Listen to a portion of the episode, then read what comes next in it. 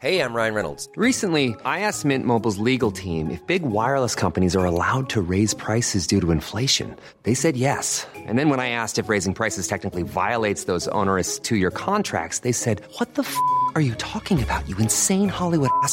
So to recap, we're cutting the price of Mint Unlimited from $30 a month to just $15 a month. Give it a try at mintmobile.com slash switch. $45 up front for three months plus taxes and fees. Promo rate for new customers for limited time. Unlimited more than 40 gigabytes per month. Slows. Full terms at mintmobile.com. Y les informamos, esta semana estarían llegando a México ya los primeros lotes de vacuna contra COVID-19. Esto para iniciar la aplicación eh, e insistió en ello hoy en la mañanera el presidente otra vez, entre personal de salud que está en la primera línea de batalla de la pandemia en la Ciudad de México y en Coahuila. Se están afinando, de acuerdo a esto, desde la Cancillería todos los detalles, ¿no? Para el proceso de envío y de importación. Y se informó también que eh, mañana el canciller Marcelo Ebrard pues va a dar detalles de cómo va a ser la llegada de estos primeros lotes de la vacuna. Para hablarnos de ello, eh, entre otros temas que tienen que ver con la COVID-19, yo tengo en la línea telefónica al doctor Javier Tello, él es médico cirujano y sobre todo también eh, pues analista en políticas de salud, por eso es que pues lo buscamos siempre para que nos explique un poco esto, cómo va a ser la llegada de la vacuna contra el COVID-19 a, México. Eh, doctor, ¿cómo estás? Te saludo con mucho gusto, Javier. ¿Cómo te va? Buenos días. ¿Qué, qué tal, Adela? Encantado. Buenos días. ¿Cómo estás? Muy bien, muchas gracias. Oye, este, pues eh, por un lado, pues sí da cierto entusiasmo que esté llegando, ¿no? Este primer lote de vacunas a México. Por otro lado, no alcanzamos a entender bien pues cómo va a ser la logística, ¿no? Bueno, lo que pasa es que no lo entendemos bien porque no lo han dicho. ¿Qué sí sabemos? Sabemos que eh, tenemos firmados la entrega de 250 mil dosis que alcanzan para 125 mil profesionales de la salud en una etapa inicial. Eso lo sabemos. Sabemos o sabíamos que eh, el día de mañana iba a comenzar el proceso de vacunación, pero aparentemente esto ya no va a ser así. El día de mañana nos van a avisar sobre estos detalles que estuvieron en la Cancillería este, checando, ¿no? Y, que hasta el momento nos falta todavía mucha información. Todavía ayer en la noche, este, una relativamente molesta subsecretaria Marta Delgado nos decía que se darán a conocer cuando tengan los detalles y que lo único que nos puede decir en este momento es que van a llegar las vacunas por DHL punto. Eso es todo lo que sabemos, ¿no? Ahora, ¿qué es lo que suponemos que debería suceder? Evidentemente, que debería llegar en algún momento cuando nos lo indique, supongo que mañana el canciller, eh, van a llegar las 250 mil dosis.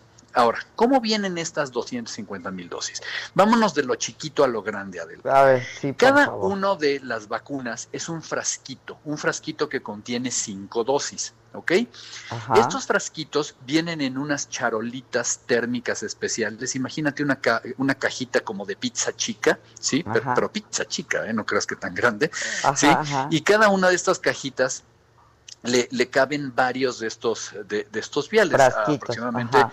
Sí, de estos frasquitos, como 195, y estos frasquitos se ponen dentro de un contenedor más grande, el- cual se blinda muy bien con hielo seco, y estos contenedores pueden llegar a tener entre todos estos cerca de 950 frasquitos, ¿sí? Entonces 950 frasquitos multiplicado por 5 son el número de dosis que tiene cada uno de estos contenedores que son unas cajas térmicas que contienen hielo seco y que contienen además este cómo se llama un GPS y un monitor de rastreo de temperatura. Este contenedor se tiene que transportar y tiene que mantenerse en congelamiento a menos 75 a 80 grados centígrados. Entonces, lo que ocurre es que los couriers y las empresas que son muy, muy especializadas en el manejo de biológicos han creado la infraestructura adecuada para que las vacunas lleguen de manera segura a los sitios de aplicación, como seguramente lo has visto en los noticieros de Estados Unidos. Estados Unidos, y es ahí claro. Exactamente, donde se mantienen en esa, en esa temperatura Y luego viene un proceso muy interesante que hay que tener muy bien coreografiado. No es nada difícil, pero cuando, cuando estás empezando, pues tienes que aprender y tener todo eso, que es cómo vas a llevar cada uno de estos pequeños contenedores que resisten durante varias horas este, a cierta temperatura. Luego viene una fase de descongelamiento para que cuando lleguen a una temperatura normal de una vacuna, entre 2 y 8 grados centígrados, es decir, frío pero no congelado, tienes una ventana de tiempo en la cual la empiezan a, a, poner los vacunadores. Esta parte fue la que se estuvo entrenando a un eh, grupo de 300 personas aproximadamente de las Fuerzas Armadas y el Instituto Mexicano del Seguro Social, con las cuales comenzarían esto. ¿Qué nos falta por resolver? ¿A dónde llegan? ¿Dónde se van a guardar? ¿En dónde las van a tener? ¿Por qué México y por qué Coahuila exactamente? Que hoy justo el, Hoy justo el presidente, perdón que te interrumpa, dijo que, que Coahuila era por un asunto de logística también, ¿eh? Es muy probable, a mí lo que me da la impresión es que es donde tienen la capacidad de poder tener el primer centro de receptoría térmica. Y si también tuviera yo que eh, tratar de, de, investigar un poco qué es estos detalles que siguen afinando, pues me queda claro que seguramente el fabricante quiere asegurarse que toda la cadena esté preparada para que no se eche a perder el medicamento, eh, la, vacuna en este caso, en, alguna parte y tiene completa razón, sí, o sea, son cosas. No van a correr ese riesgo, claro. Exactamente, sí, que mañana me digas, oye, la vacuna no funciona, pues cómo va a funcionar si, si se calentó en el camino, ¿no? Entonces, este, creo que están checando que todo eso quede muy bien. La siguiente parte, que es la de la vacunación misma, de la, no sabemos todavía quiénes son estos eh, 125 mil personas, ¿no? Eh, son médicos, son enfermeros, enfermeras, son pues gente que los que están en la primera línea, pero... Pues, pero es que en la primera línea hay más de 125 mil, hay más de 150 mil. Entonces, ¿quiénes son estos, no? Exactamente. Oye, la gente que está en Baja California, ¿cómo haría para irse a vacunar a, Coahuila? ¿O no? ¿O solamente los de Coahuila? ¿O van, o, o sea, hay todos esos detalles finos no los puedes saber. Si yo soy, si yo fuera un médico que estoy en este momento en terapia intensiva viendo estos pacientes, yo sé que soy de los primeros 150 mil o me tendré que esperar a que lleguen los otros, ¿no? Entonces, esa parte, esa parte dura de el proceso específico de vacunación, vaya, ¿dónde voy? ¿Dónde me siento? ¿Dónde me formo? Y a dónde, sí, claro. Todavía, no, todavía no la conocemos. Y la siguiente parte, ya digamos para para efecto de otras pláticas que tengamos, es ¿y qué sigue después? Después de estas 250 mil, se supone que a este, a este fabricante, a Pfizer BioNTech, les hemos comprado 34 millones de dosis, o sea, 17 millones de personas. ¿Cuándo llegan? O sea, bueno, no van a llegar todas de golpe, eso no sucede en ninguna parte del mundo, ¿no? Pero, pero ¿cuándo van a estar? ¿Cuál es esa, calendarización que pues tenemos? ya, la dieron un poco a conocer, ¿no? Sí dieron a eh, conocer el calendario, ¿no? Que acabaría, según esto, hasta el 2022. Sí, pero ese primer calendario que nos dieron a conocer, el día de hoy ya no aplica y te voy a decir por qué. Porque estaba considerado que en el mes de enero se continuara la vacuna en la segunda fase y este en este momento es incierto. Nosotros estamos dependiendo de varios proveedores. Primero que nada estamos dependiendo en un, en un porcentaje del proyecto de COVAX y hasta el momento ninguna de las vacunas de COVAX ha sido aprobada para uso de emergencia como este, ¿sí? La vacuna de Moderna ya está obteniendo, ya, ya logró este, autorización de uso de emergencia en los Estados Unidos, creo que entre hoy y mañana comienzan a aplicar la vacuna de Moderna, pero todavía no la tenemos autorizada en México. Si fuera el caso, la vacuna de Moderna se estaría poniendo hasta abril, ¿sí? Este, por cierto, abril y mayo, que es el mes que me toca a mí, imagínate, ¿sí? Entonces, este, todavía, todavía falta, este, todavía falta. Lo que a mí me preocupa es esta parte de los el siguiente grupo de profesionales de la salud y luego todos los mayores de 60 años y luego los, los mayores de 50, etcétera. Estamos, teníamos un calendario que contemplaba, si recuerdas, que todos los mayores de 40 años estarían vacunados para el verano y el resto de la población el resto del año. Ah, claro. Pero eh, si, si somos realistas, en este momento no tenemos ninguna certeza de, De que que, así va a vayamos a, contar con fechas de entrega ya firmadas. ¿eh? O sea, se hizo, se, se, se hizo el pedido, pero no hay fecha de entrega. No estoy seguro que se haya hecho el pedido, porque y, aquí, aquí las palabras cuentan, y lo único que nos han dicho es que tenemos acuerdos de precompra, ¿sí?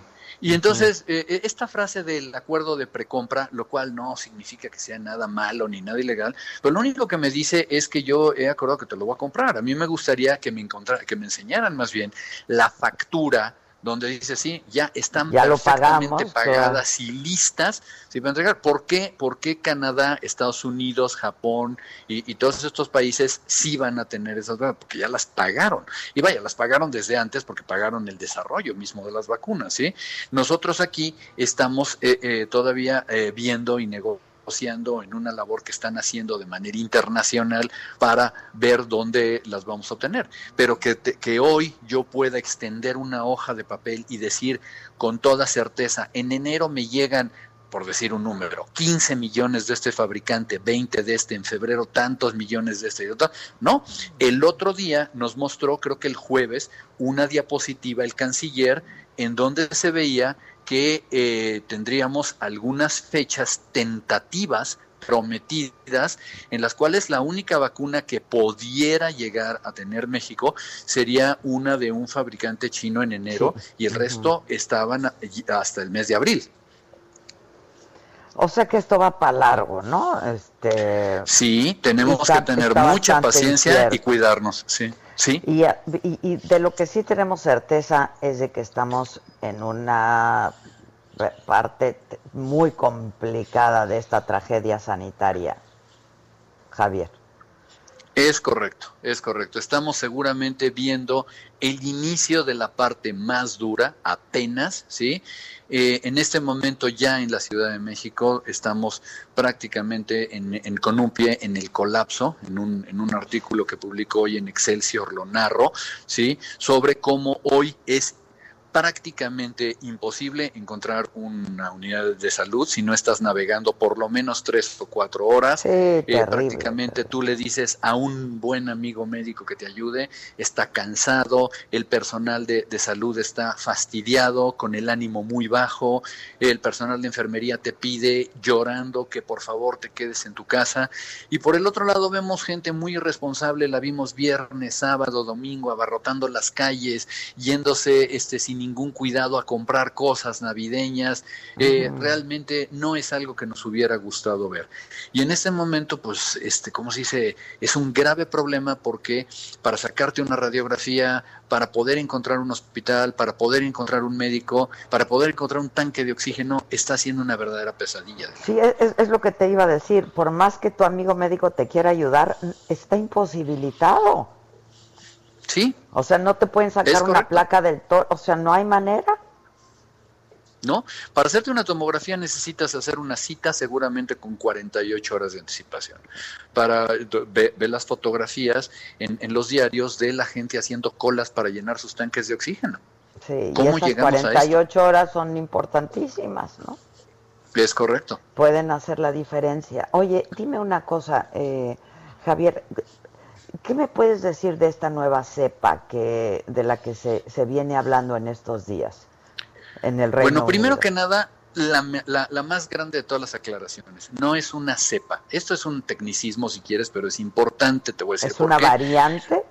Es una variante solamente. Y en un ejemplo que, que yo he puesto, haz de cuenta que una variante es como tu hermana, que es como tú, pero no es igual, ¿sí? Y en cambio una cepa distinta pues, sería tu prima, ¿no? Y ya estas se comportan de manera distinta. Diferente. Eh, de- diferente. ¿Cuál es la diferencia? Básicamente que la, la- la variante tiene una característica distinta. Por ejemplo, que tu hermana pueda jugar mejor este tenis que tú, ¿sí?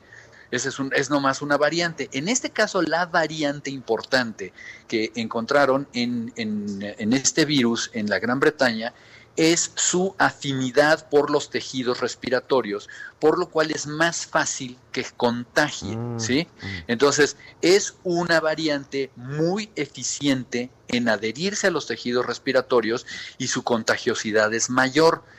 Pero como no es una nueva cepa, es muy probable, no se sabe, pero es muy, muy probable que no le afecte para nada la vacuna de manera contraria. Es decir, es susceptible a la misma vacuna. A la misma vacuna, eh, claro. Sí, No, no, no, no nos afecta esto como en otro tipo de virus que cuando cambia la cepa, pues tienes que hacer un cambio en tu vacuna para adecuarla. Aparentemente esto no va a ser así, es muy pronto todavía, tiene setenta y tantas horas de haberse descrito, pero eh, primero que nada en estos mapas geniales que hace la gente que conoce de, de, mm, inmunología y, y de genética molecular, vieron que es una variante, aparentemente la variante más grande que tiene es en su capacidad de adherirse al tejido este, respiratorio, al tejido pulmonar, y que por ello es eh, mucho más contagiosa. ¿Cuál es el peligro? El peligro es que tú quieres estar muy pendiente de estas personas porque si te, por sí tenías un virus que era contagioso, ahora tener Un, una variante que es más contagiosa, pues te va a dar más problemas, ¿no?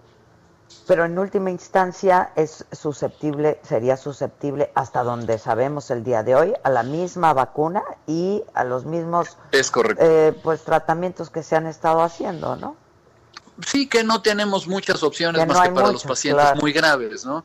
Pero es la misma cuestión de medidas generales y todo. Ahora, lo que pudiera ser también es que esta mayor eh, eh, ¿cómo se llama?, eficiencia por estar en el tejido pulmonar, pudiera hacer que los pacientes eh, estuvieran más graves o, o, se agravaran más rápido. No hay una correlación clínica medida en este momento que podamos afirmar. Esto es lo, lo que sabe. Hay un documento que ya la la, Agencia eh, Sanitaria Europea eh, dejó ver el día de ayer por la mañana, en donde marcan muy claramente, es muy técnico, muy para, para virólogos y especialistas, pero dice precisamente las medidas epidemiológicas que pueden tomarse ya en Gran Bretaña y el resto de la Unión Europea que ya les empezó a cerrar las, las fronteras. Las fronteras, sí. Bueno, entonces lo que sabemos en este momento es exactamente lo mismo. Hay que seguirse cuidando igual e incluso más, ¿no? Es correcto. Este, pues el llamado a hacerlo, ¿no? Hay, hay eh, los, los mensajes que hemos visto por parte de la jefa de gobierno de Claudia Sheinbaum, etcétera, pues es de, de eso, ¿no? Este, pues hay, hay preocupación seria de lo que pueda llegar a pasar todavía. Sí, sí, necesitamos tomarlo en serio, Adela. Yo creo que el mejor mensaje que le podemos dejar a tu auditorio es esto no es un juego, ¿sí? Y creo yo, honestamente, quiero decirlo, también tenemos nosotros que ver nuestra parte de la responsabilidad. El gobierno no ha comunicado bien, pero también la responsabilidad es nuestra. Y realmente el no estar utilizando cubrebocas, el estar viendo el menor pretexto para hacer reuniones, el ver que, bueno, pues eh, eh, yo, yo, he llamado esto siempre la enfermedad y del aunque, del aunque sea, ¿no? Pues solamente, aunque sea dos personas, aunque sea me junto tantito, aunque sea, o sea, eso es lo que nos tiene así. Y no nos ayuda para nada estar queriendo hacer la vida como era normalmente. Es el mismo virus, la misma peligrosidad que ha tenido desde siempre. La diferencia ahora es que si te enfermas no vas a encontrar un lugar en donde te atiendan. En donde atenderte. Bueno, Javier, pues te agradezco mucho, te mando un abrazo y cuídate mucho y a todo el auditorio, ¿no? El mismo eh, pues ya no es un deseo, tenemos que ser responsables, conscientes y comprometernos a pues a cuidarnos para poder cuidar a los otros también, ¿no? Efectivamente. Te mando un abrazo, Adela, y muchísimas Igualmente, Javier, muchas gracias. Es el doctor Javier Tello. Gracias. Planning for your next trip? Elevate your travel style with Quince. Quince has all the jet-setting essentials you'll want for your next getaway, like European linen, premium luggage options, buttery soft Italian leather bags, and so much more. And it's all priced at 50 to 80% less than similar brands. Plus, Quince only works with factories that use safe and ethical manufacturing practices. Pack your bags with high-quality essentials you'll be wearing for vacations to come with Quince. Go to quince.com slash trip for free shipping and 365-day returns.